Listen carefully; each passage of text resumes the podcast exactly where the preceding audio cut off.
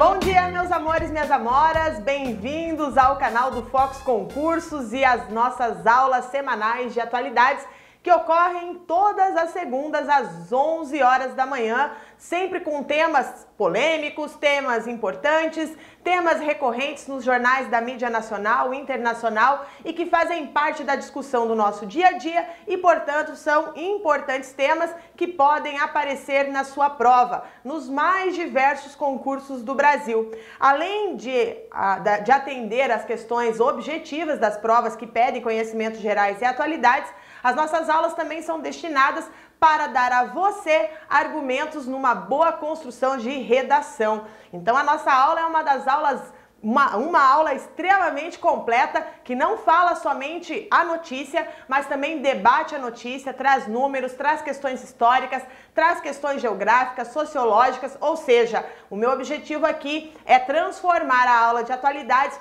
numa aula multidirecional para que você possa aproveitar em vários tipos de prova e nas mais variadas disciplinas por, e também para o seu dia a dia, para a sua construção, a construção como um indivíduo, para que o mundo fique mais fácil de compreender. Afinal de contas, são tantas questões a serem debatidas, tantas questões a serem compreendidas no mundo que a aula de atualidades ela vem para te ajudar com isso. Tanto é que nós temos vários alunos aqui que assistem às nossas aulas que nem se preparando estão para a prova de concursos, mas estão querendo se atualizar, estão em busca de conhecimento. E essa busca de conhecimento é uma das coisas que me deixa mais feliz é, enquanto professora, quando eu tenho alunos que não estão ali de forma obrigatória, mas que estão desejosos por conhecimento. E eu fico muito feliz em compartilhar aquilo que eu já li, aquilo que eu já estudei ao longo da minha vida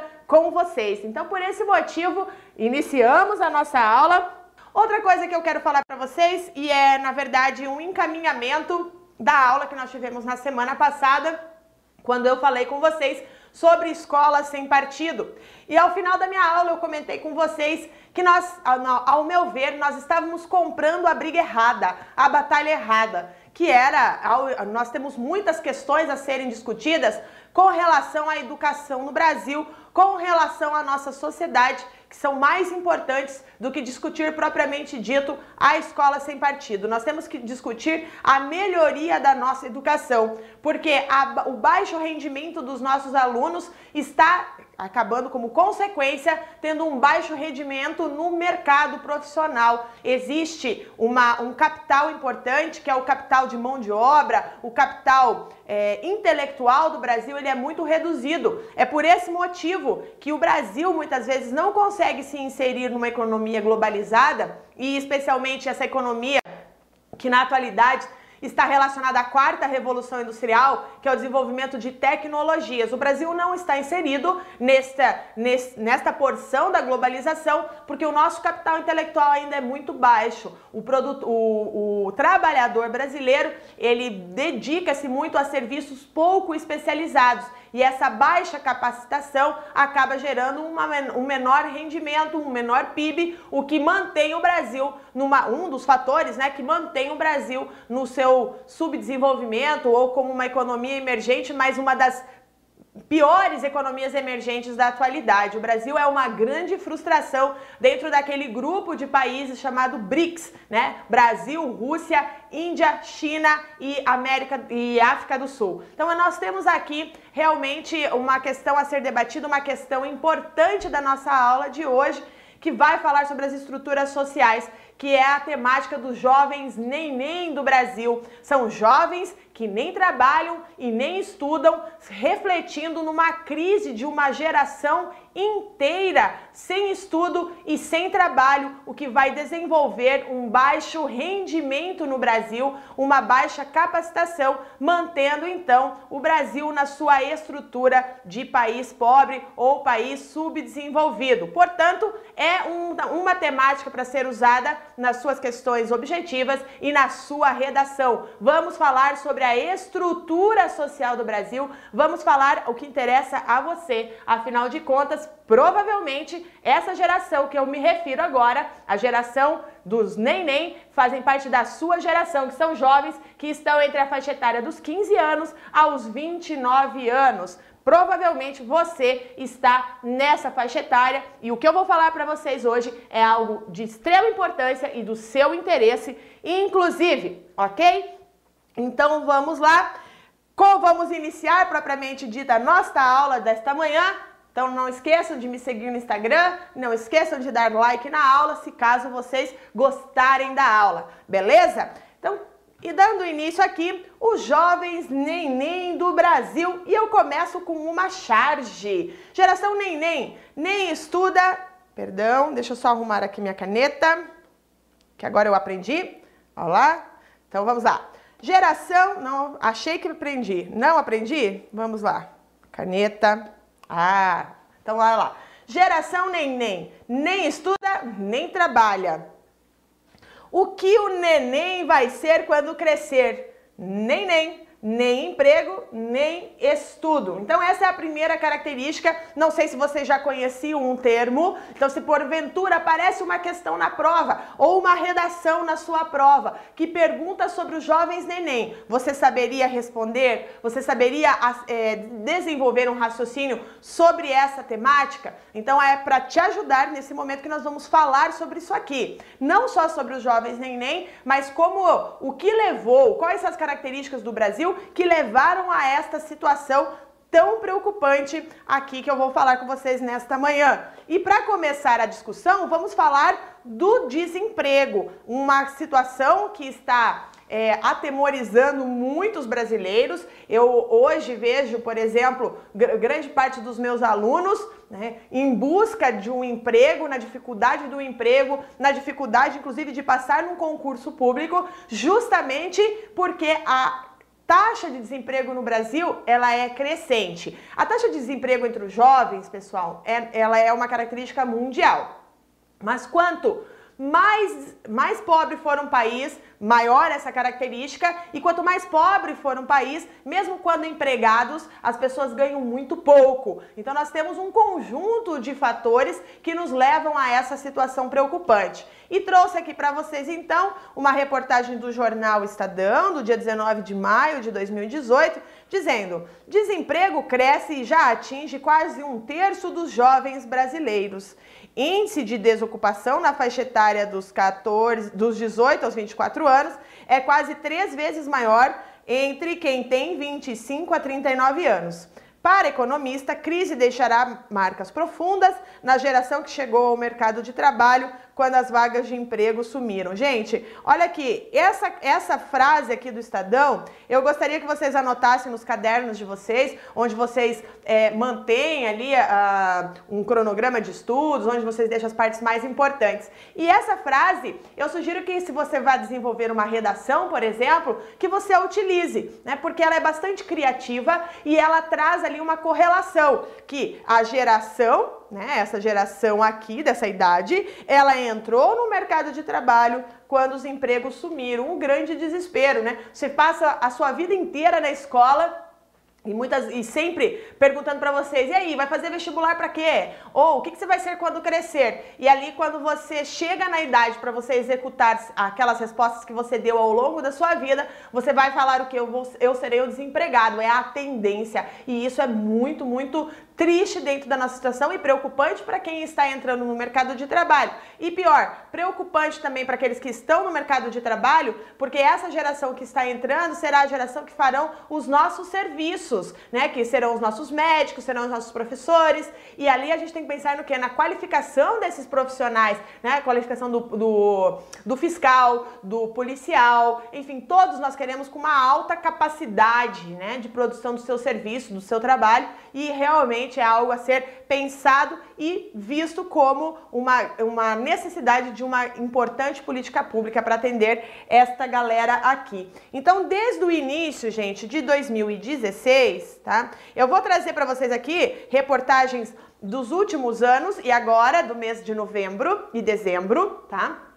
Para mostrar para vocês que a temática de hoje é uma temática que vem seguindo já há muitos anos, já tem se discutido há muitos anos, mas que na semana passada, no início de dezembro, ah, houve novamente o IPEA, ele publicou um novo boletim dizendo que essa geração neném, ela está crescendo ainda mais. Então vou mostrar para vocês como que isso está crescendo ao longo da história, tá? Então em 2016, é, aumentou a desocupação entre brasileiros de 18 a 24 anos e desde 2016 ela não fica abaixo de 24%, da casa dos 24% nessa nesse grupo aqui, de 18 a 24 anos. Né? E nós temos também, essa taxa ela vem aumentando e em 2017 ela passou para 20, de 25%, tá? E agora, em 2018, em alguns lugares, no primeiro trimestre, né, no primeiro trimestre de 2018, ela alcançou 28%. Então,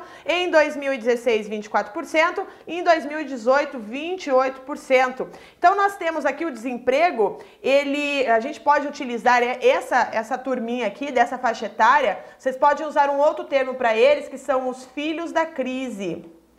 É, são os filhos da crise que se utiliza muito esse termo na, nos jornais, falando sobre a geração que chegou ao mercado de trabalho quando as, as oportunidades de trabalho tinham sumido, né? Que é o que a frase que eu coloquei aqui para vocês. E nós temos aqui o exemplo, ainda utilizando o jornal Estadão, um gráfico falando sobre a taxa de desocupação entre jovens e falando que ela ainda resiste.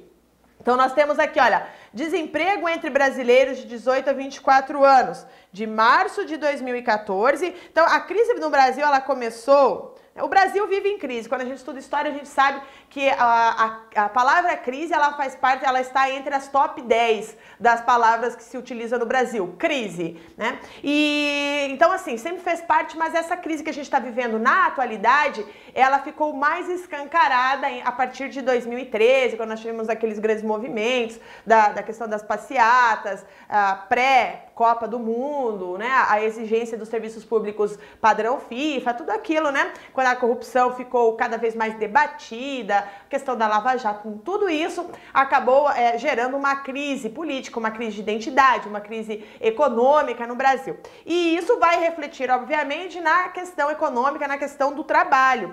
E nós temos aqui, então, em março de 2018, 28%. Então, em 2014 era 15,8%, tendo um aumento, como eu mostrei para vocês antes, em 2016 e agora em 2018.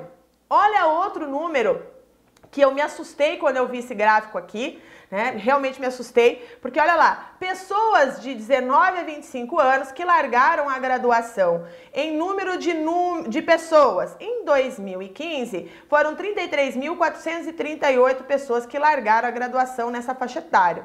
Em 2016, Tá? Jovens entre 19 e 25 anos foram 26.997 que abandonaram a graduação. Agora, olha esse número aqui assustador. Em 2017, 170.629 jovens entre 19 e 25 anos largaram a graduação.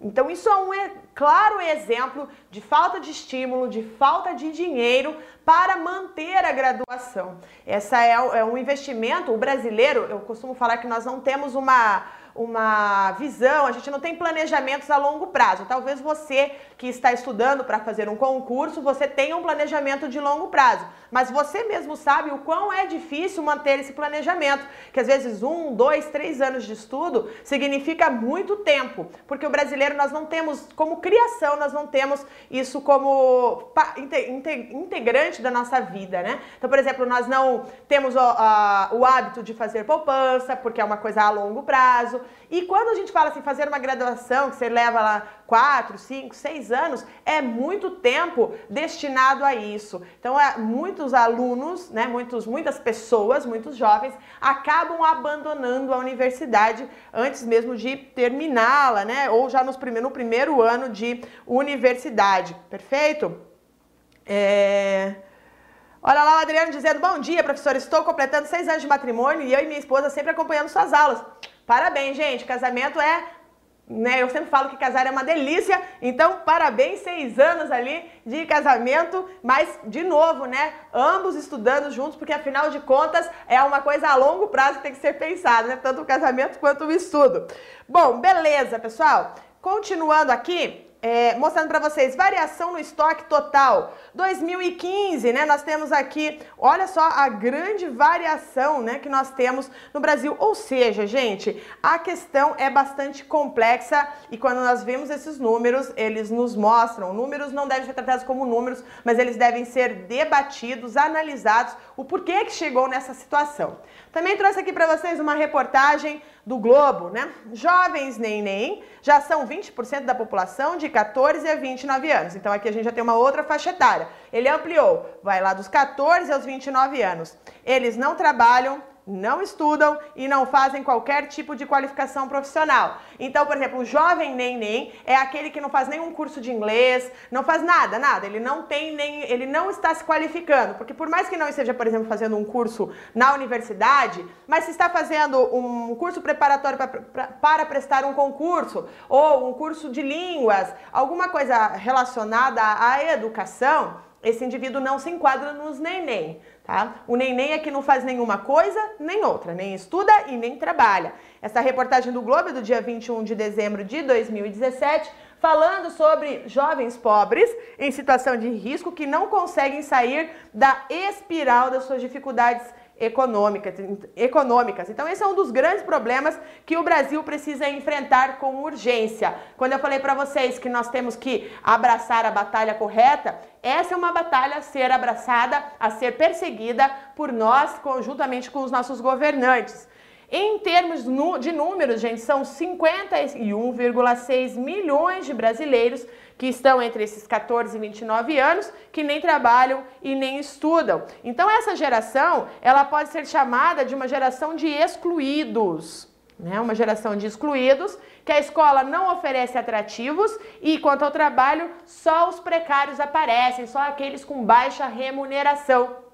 Então a escola muitas vezes ficou algo atrasado, não visto como algo prático, algo que, ah, eu estou estudando isso porque eu vou aplicar, eu vou estudar isso porque isso vai mudar realmente a minha vida. E quando esses indivíduos chegam ao mercado de trabalho, eles alcançam o quê? Só salários baixos, porque a sua qualificação, a sua capacitação é muito baixa e não consegue então chegar àqueles trabalhos, aqueles empregos que têm uma remuneração alta, justamente porque exige alta qualificação. Também gostaria de mostrar para vocês a desigualdade social, ela é apresentada também por meio de gráficos. Então a gente percebe aqui neste gráfico a desigualdade. Aqui é a porcentagem desses jovens né, desses que não trabalham e nem estudam. Então, por exemplo, na região sul são 15% da população. Em contrapartida, são, no Nordeste 25%, no Norte 22%, na região Sudeste 18% e na região Centro-Oeste é, 18,6%,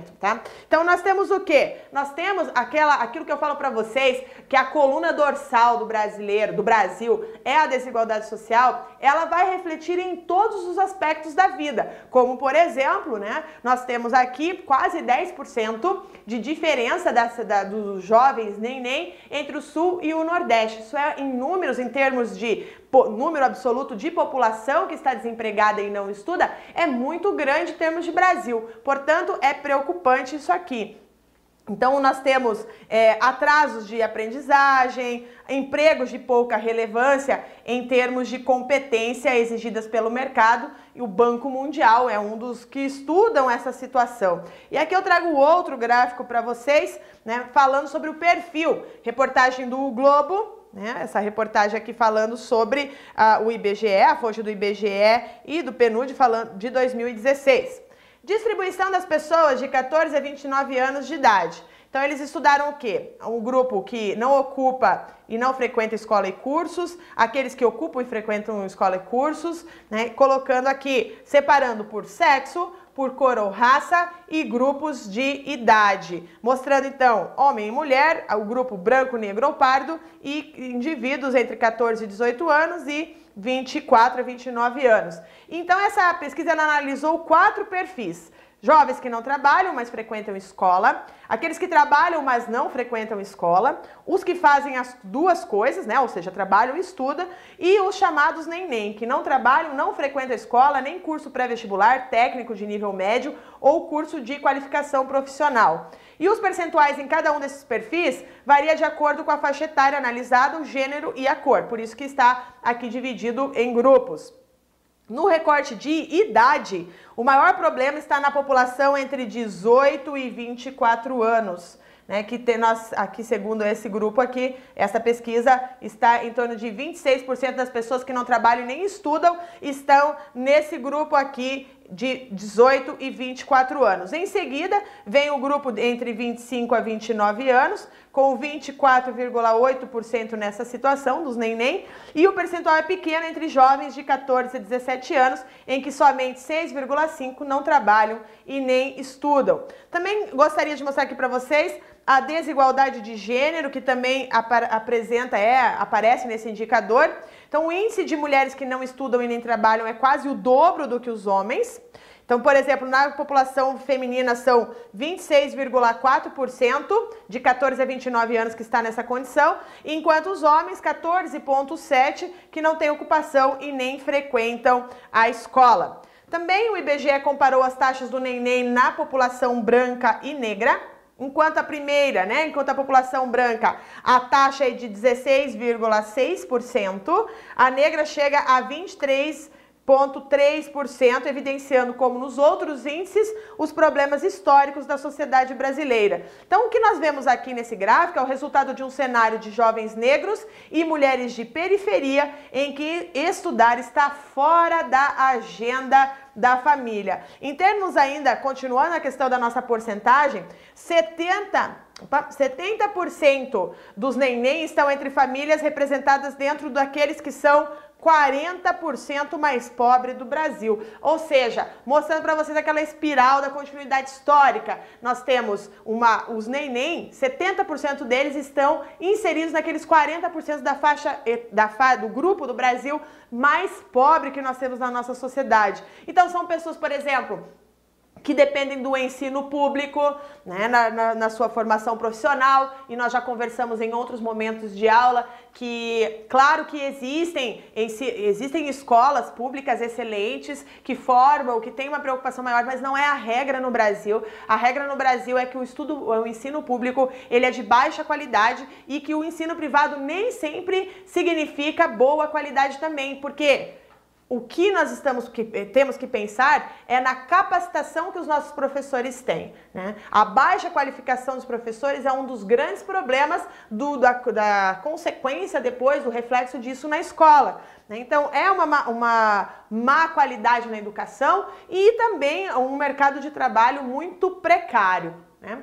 Também uma outra reportagem aqui, essa da Agência Brasil, né, agência oficial do governo, diz do dia 3 de 12 de 2018, tá? Então agora de dezembro. IPEA, 23% dos jovens brasileiros não trabalham e nem estudam. Então o que, que eu quero mostrar aqui para vocês?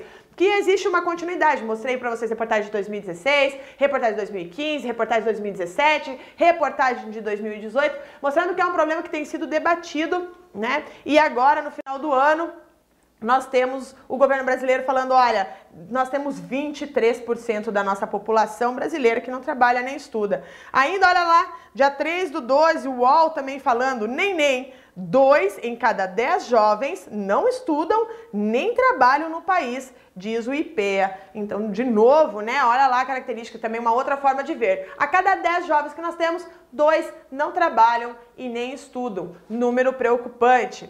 Também o G1 nos trouxe no dia 5 de dezembro de 2018.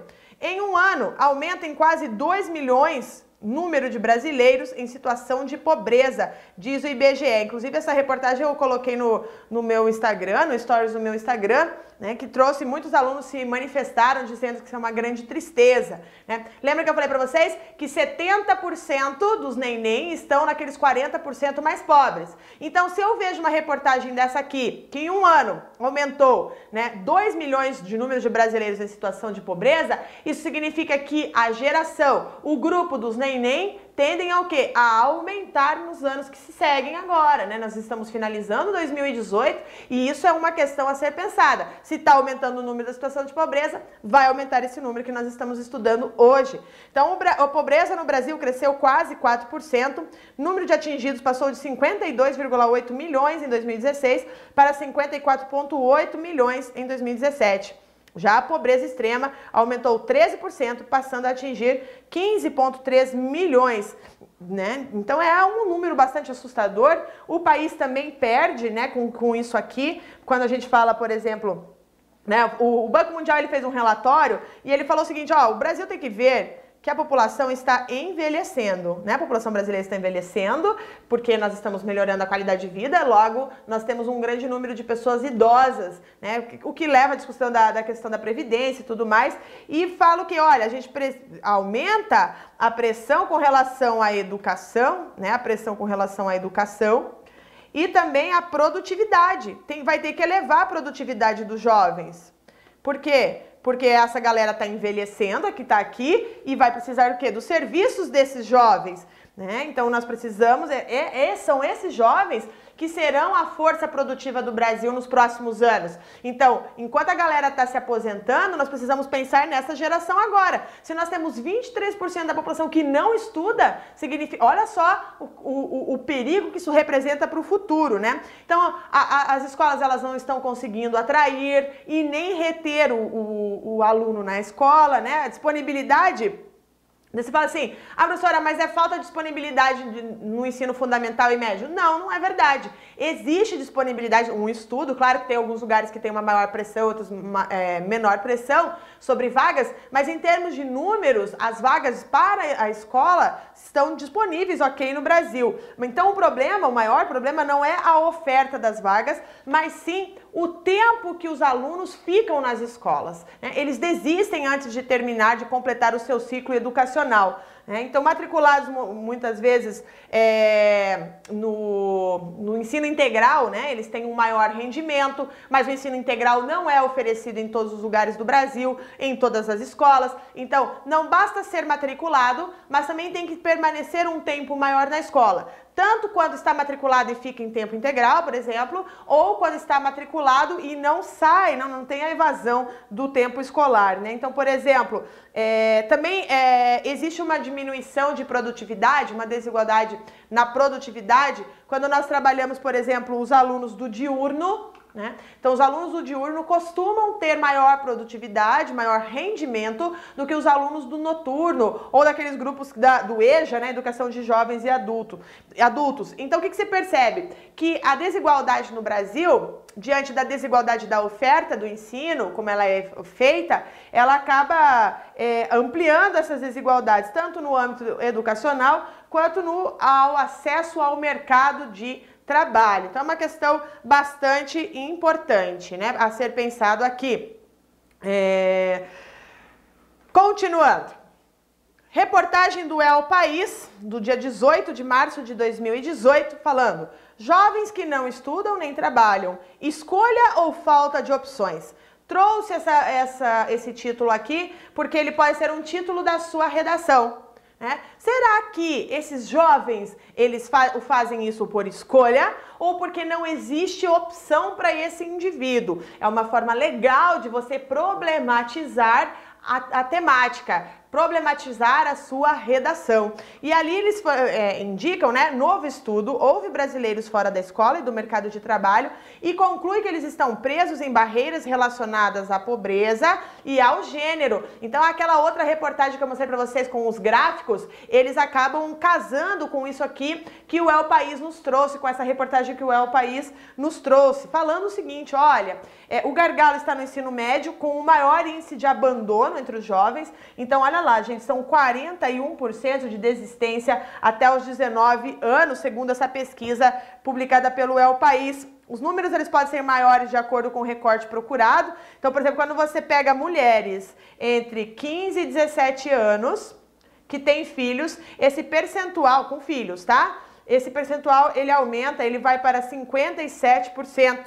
Outras estatísticas reforçam o drama. Um a cada quatro jovens entre 15 e 17 anos, que são quase 3 milhões, né, ou 15% dessa faixa etária, irá abandonar o ensino médio. Então, nós temos já uma, uma previsão né, de um grande número de pessoas que nem o ensino médio terminarão. Hoje, eu, eu tenho universidade, provavelmente vocês já fizeram ou estão fazendo um curso superior, e vocês sabem que o, o ensino superior ele não é garantia de um, bom, de um bom salário, de um bom emprego. Vocês imaginam o que será daqueles que só que nem o ensino médio completam. Então, existe essa necessidade de reforçar a importância da educação. Eu sempre falo que a grande, eu e outros professores aqui do Fox, quando conversamos, falamos que a falta de perspectiva é um dos uma das grandes barreiras para os indivíduos avançarem. Então, quando você tem uma expectativa de crescimento, você, por exemplo, nesse momento está me assistindo ou está me ouvindo nos podcasts, ah, até que falar para vocês, é, o Focus ele tem um canal lá no Spotify com todas as nossas aulas. Você pode fazer academia, por exemplo, cozinhar, enfim, e assistir e, e, perdão, e ouvir as minhas aulas por meio do aplicativo do Spotify, os podcasts tá? com as nossas aulas, as minhas e de outros professores também estão lá no canal, lá estão lá no aplicativo, então é uma outra forma de você estudar. Mas quando você procura várias formas para estudar, você está procurando o quê? Procurando qualificação porque você tem perspectiva. Se você não tivesse perspectiva de crescimento, de conseguir um emprego a partir disso, um bom emprego com um bom salário, provavelmente você não o faria. E nem todo mundo tem essa visão que você tem, por exemplo, que sim, eu vou estudar porque isso vai me trazer um retorno. Nem todo mundo vê isso. Na verdade, a maioria, maioria não, mas um grande número vê, tanto é mostrando aqui as taxas de desistências da, do ensino. Né? Também aqui uma reportagem da, do, da revista Isto É, do dia 5 de 12 de 2018, essencial para a reforma do ensino médio, base curricular é aprovada. Então aqui eu trouxe para vocês uma outra questão, né, que já, tô, já que estão falando que a escola ela não é atrativa para muitos e por isso muitos abandonam a escola, eu trouxe uma outra informação importante sobre educação que foi está acontecendo a reforma do ensino médio. Você já deve ter acompanhado isso e ela foi aprovada agora no dia 5 do 12 de 2018. Só que muitas vezes, né, alguns especialistas dizem que é, tem alertado para o risco da reforma do ensino médio que foi anunciado agora pelo governo federal, ele acaba aumentando aquilo que eu falei para vocês, que são as desigualdades. Né? As desigualdades. Nossa, tá, tá horrível aqui minha escrita, né? Desigualdades. Tá? É, pode essa reforma, ela pode aumentar a desigualdade em função da ampliação das oportunidades desiguais. Então, por exemplo, é, não está claro ainda nessa reforma como será a oferta dos diferentes itinerários formativos dos estudantes. Então, por exemplo, aqueles municípios com baixa renda, será que ele, de arrecadação, enfim, será que eles poderão propiciar ao aluno né, uma melhor qualidade, né, uma, a, possibilidade de parcerias, por exemplo, com os setores privados, né, porque uma das questões da reforma do ensino médio é que o ensino médio volte a ter uma maior, uma maior quantidade quantidade de vagas naqueles cursos profissionalizantes, mas esses cursos profissionalizantes eles precisam ser acompanhados por estágios e nem sempre o público consegue os estágios, os estágios dentro das estruturas privadas, né? E isso é um o estágio, ele é extremamente importante na questão de formação do profissional, né? Fazer parte daquela realidade, aplicar aquilo que ele está aprendendo na sala de aula é extremamente importante, né? É... Então, como existem áreas com maior concentração industrial, por exemplo, é, acaba fazendo com que em determinados locais, os alunos formados naquela região estejam mais bem preparados do que nas regiões do interior. Então, o, segundo esses especialistas, essa desigualdade ela pode aumentar ainda mais. A carga horária, só mostrando para vocês, só para é, explicar, já que eu citei, né, é, sobre essa reforma do ensino médio, como que ela funciona. O, haverá uma carga é, horária comum a todos os alunos do ensino médio, em, que serão 1,8 mil horas com conteúdos de disciplinas, como por exemplo física, história, geografia, enfim, tá? É, mas no texto, mas o texto dessa reforma diz que somente, tá? Somente português, português e matemática aparecem como disciplina obrigatória nos três anos do ensino médio. Tá? Somente estas duas. Então, se aparecer lá na sua prova, no quesito educação, lembre-se que somente português e matemática são obrigatórias. Isso está sendo bastante criticado por parte dos especialistas, né? Aí você fala assim, mas e as outras matérias? Prof, as outras matérias, elas serão diluídas ao longo da etapa, ofertadas de modo interdisciplinar, tá? Então, ela pode ser interdisciplinar ou por exemplo, o aluno pode estudar uma matéria concentrada em uma série, por exemplo. Então, ah, na primeira série vou concentrar os meus ensinos de história. Né? Não, precisa ser, não precisa ser estudado tudo ao longo do ano, ao longo do, dos três anos. A parte flexível do ensino médio são é, 1,22 mil horas restantes, que ele vai poder escolher, por exemplo, é, nos cursos formativos com diferentes ênfases, né? Por exemplo, as linguagens, a matemática, as ciências humanas, as ciências é, da natureza ou um curso técnico, por exemplo. Né? Então, naquela estrutura que aparece o Enem, ciências humanas, ciências é, é, naturais, né? ciências da natureza, ciências biológicas, algumas coisas assim. Né? Então, essa são, assim será feita a estrutura do aluno, é, a depender da oferta da escola. A escola não precisa ofertar todos esses cursos também, tá bom? Então eu trouxe aqui para vocês o que muda no ensino médio.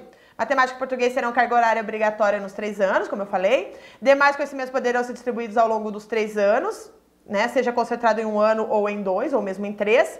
Os currículos estaduais devem ser adaptados e implementados até o início das aulas de 2022. Então, o trabalho com estudantes do ensino médio não será mais aplicado em disciplinas, mas sim na resolução de problemas.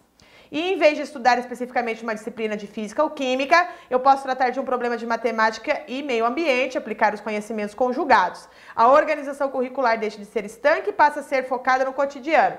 Legal, a proposta até parece ser interessante, mas a gente tem que entender que a nossa formação, nossa, agora falando dos professores, nós não temos formação interdisciplinar. Muitas vezes, pouco sabe o professor que dá a sua matéria, que ministra a sua matéria. Quanto mais ele começar a fazer essa, esse modelo interdisciplinar. Então, uma crítica que eu tenho com relação ao Brasil é que nós temos o costume de achar que fazendo uma lei ou criando um novo projeto vai resolver o problema estrutural. Então, nosso problema não é exato, é tem que ser pensado porque o modelo como está não está dando certo, mas não é o problema do rendimento não é a estrutura da, da, da grade curricular somente, mas a formação do professor. Então, agora, ao invés de fazer um grande projeto para a qualificação dos professores, o que está se fazendo é falando para o professor fazer ter um desempenho interdisciplinar, multidisciplinar na sala de aula. Eu faço isso com vocês, mas eu tenho três formações, né? Tenho mestrado e doutorado, e mesmo assim eu tenho que estudar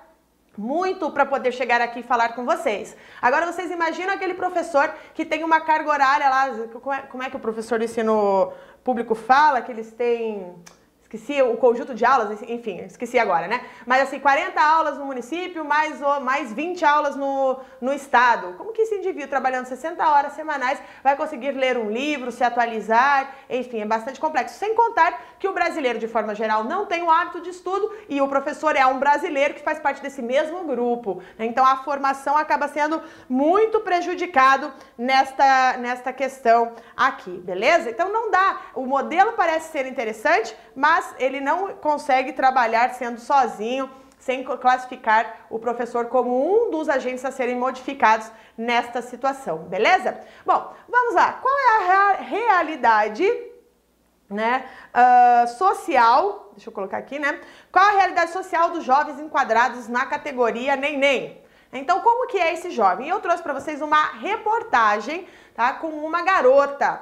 E o entrevistador diz assim, ó: se tu pudesse escolher como seria a tua vida daqui 10 anos, já dá pra ver que é uma reportagem do, de gaúcho, né? Se tu pudesse. Né? A entrevistada, acho que é a mesma. E ela ri. O entrevistador, em relação a trabalho, o que tu pensa? E ela, tu queria estar tá trabalhando, não queria ou não importa? E a, a guria fala, a guria, né? Já tô no, no, no gauchês aqui. E a garota fala, não, tá bom mesmo, do jeito que eu tô. O entrevistador, e tu pensa em voltar a estudar?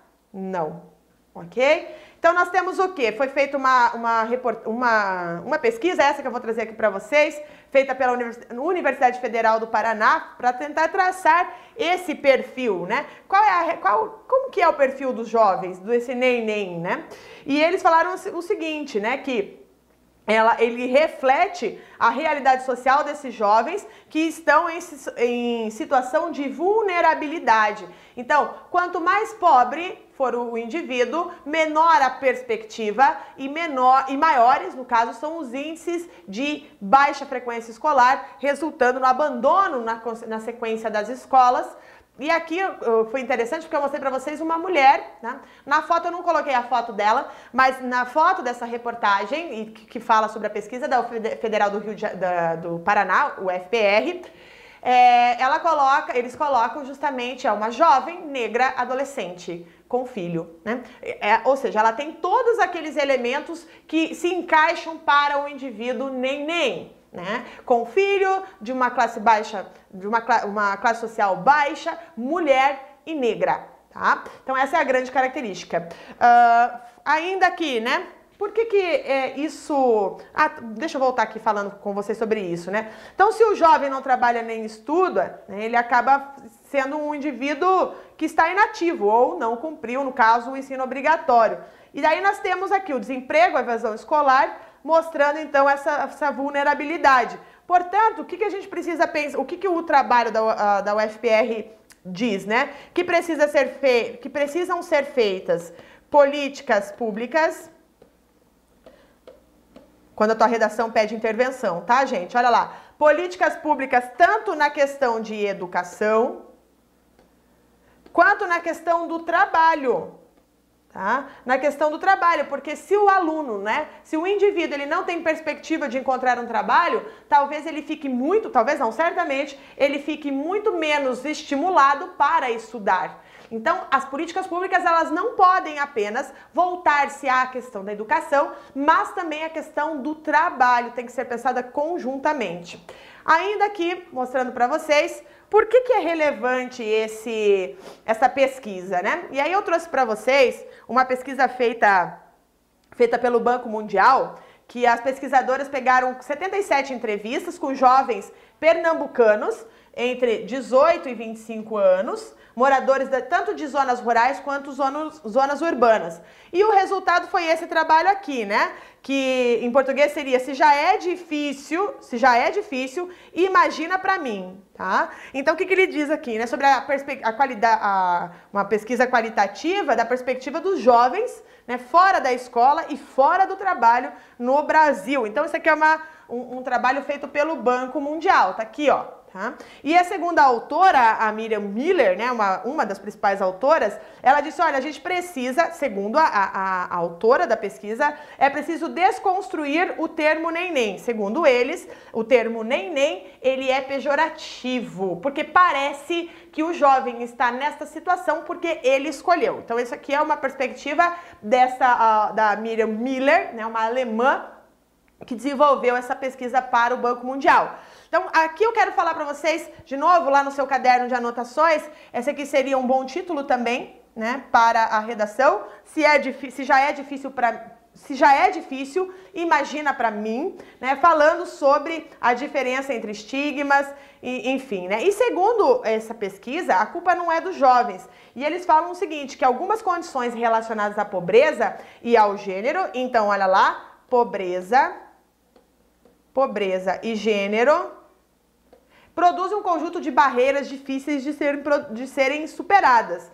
Então, por exemplo, essas limitações aqui, sobretudo para as mulheres que vêm afetadas pela capacidade, se vêm afetadas, né, pra, pela questão do seu futuro, enfim, eles falam que não é também uma. Isso aqui são determinantes, né? São elementos que condicionam muitas vezes os neném, mas ele fala, olha, essa não é uma realidade exclusiva do Brasil, mas é algo que está presente na América Latina e no Caribe, tá? Muito importante. Então, pra, para a Miriam Miller, ah, é importante estar em produzir por meio de um estudo qualitativo, né? Falar o seguinte, olha, de novo, aquelas políticas públicas de juventude que vão é, responder com mais eficiência, com mais eficácia a esse público jovem. Né? Então, segundo a, a, a, pesquisadora, a pesquisa do Banco Mundial, usar o termo vadio, né, entre aspas, né, que é uma forma que às vezes os brasileiros se referem a quem não estuda e quem não trabalha, é, é imposto a esses jovens que é, vem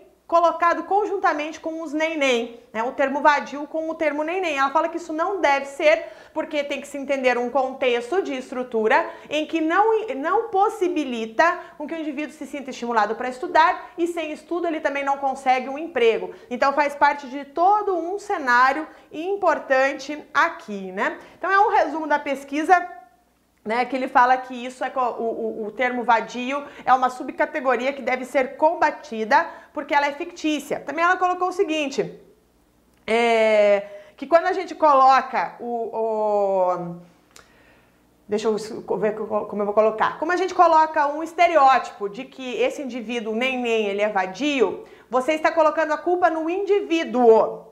E essa culpa não deve ser destinada ao indivíduo, mas deve ser destinado a todo o sistema que faz com que isso permaneça, né? Que a matriz analítica, ela não deve ser feita jamais, especialmente por você que vai fazer uma prova, e se isso aparecer numa prova de redação, ele jamais, não pode, de maneira alguma, você deve pôr na sua redação que os indivíduos são vadios, tá? Porque você tem que colocar uma análise social, é o que as bancas normalmente querem, né? Eles querem saber quais são é, essa questão essa questão social. E aí você vai citar, né, no caso ali, as barreiras, e aí começa, por exemplo, a motivação interna. O que leva você a estudar? Então, se ah, esse elemento existe em você, então não existe no outro indivíduo, que é o que? A falta de aspiração, a predisposição para voltar para os estudos, né? Então, por exemplo, mulheres casadas e com filhos pequenos, elas têm muito mais dificuldade de voltar a estudar e muita dificuldade de trabalhar. Né? É, esse final de semana, por exemplo,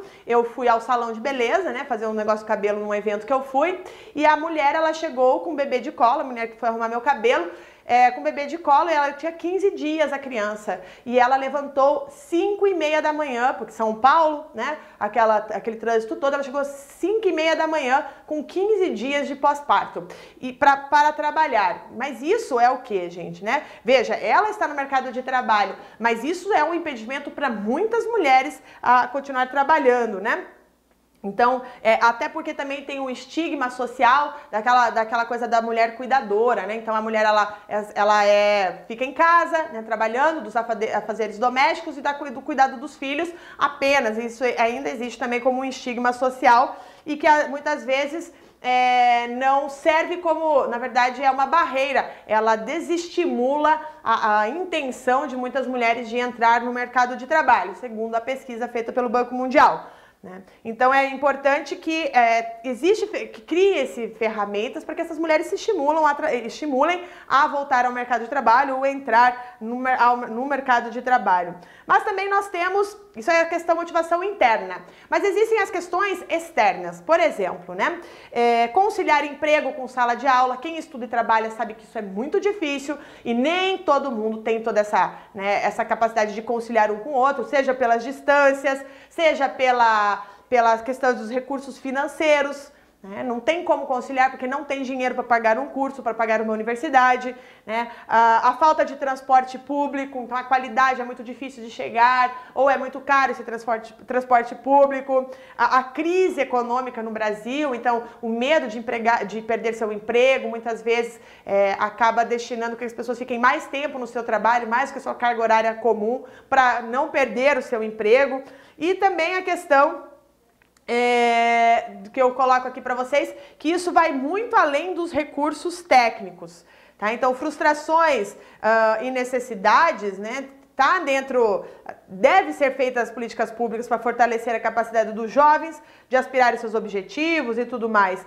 Mas é insuficiente aumentar, por exemplo, a oferta de cursos técnicos como, como o, o prevê essa reforma do ensino médio. Segundo as pesquisadoras, fala o seguinte: olha, a gente precisa facilitar o acesso a informações sobre oportunidades e como elas podem concretamente mudar vi a, vida da, a vida das pessoas, né? Enquanto um sentimento de pertencimento e preparação entre jovens que sentem que as oportunidades disponíveis não são para eles, então tem que tirar isso aqui. Sim, as oportunidades são para vocês. É igual concurso. Ah, vou fazer um concurso lá da PRF, né? vou ter um salário alto. Ah, não, mas isso não é para mim. Não, isso tem que ser retirado da cabeça das pessoas. Não, isso é para você. Então, ah, isso, ah, vou fazer um curso de medicina. Ah, não, isso não é para mim. Não é para você sim, basta você estudar e se dedicar. Né?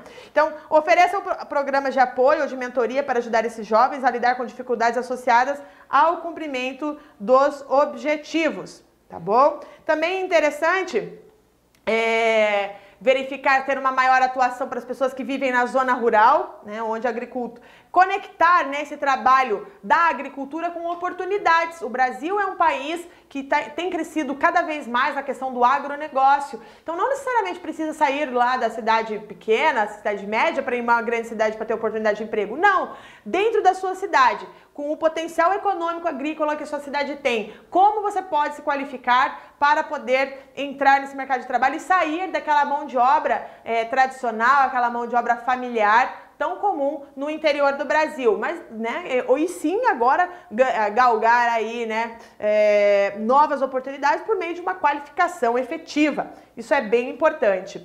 Quem deve conhecer todos esses resultados? O governo, né? O governo deve conhecer quais são os, essa questão do ciclo de pobreza e buscar uma sociedade mais igualitária, uma cidade mais, né, que tenha maiores, que tenha oportunidades.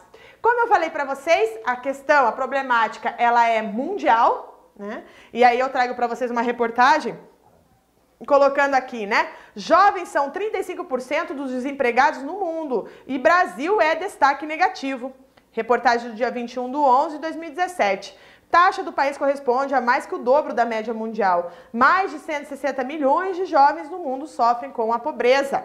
E ali, né, aqui uma outra questão, colocando para vocês né, que isso aqui é uma bomba relógio. Né? Então, aqui o Instituto Humanitas, Unicinos, né, eles têm uma revista, eles fizeram né, uma reportagem, uma pesquisa também, geração nem nem, trabalha nem estuda. Um a cada cinco jovens na América Latina não estuda nem trabalha. Então isso é uma verdadeira bomba relógio em termos sociais, em potencial do quê? Porque isso vai resultar no quê, gente? Em criminalidade, né?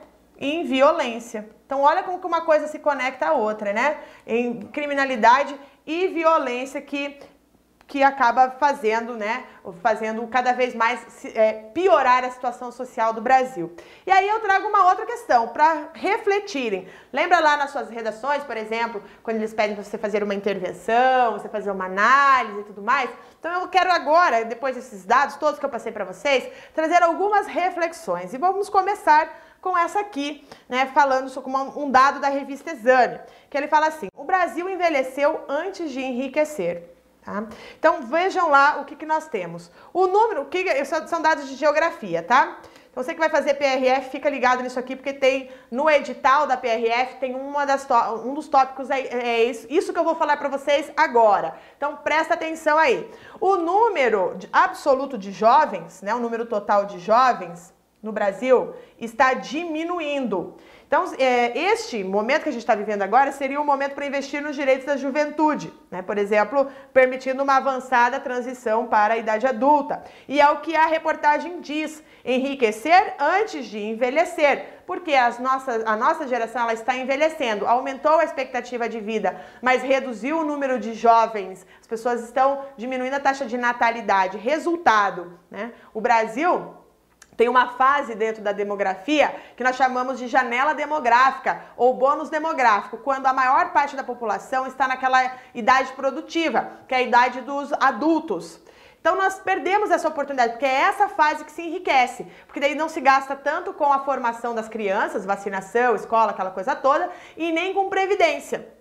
Então nós temos a maior parte do que? De gente produzindo e não gente recebendo benefícios. Né? E a gente, nós perdemos esse bônus demográfico, porque agora a nossa, geração, a nossa população já está envelhecida e nós também não temos muitos jovens. Perdemos a oportunidade de enriquecer. Também é interessante que o Brasil envelheceu, a, a, o envelhecimento do brasileiro ele teve umas coisas bem características, que nós aumentamos a nossa expectativa de vida e diminuímos a nossa fecundidade.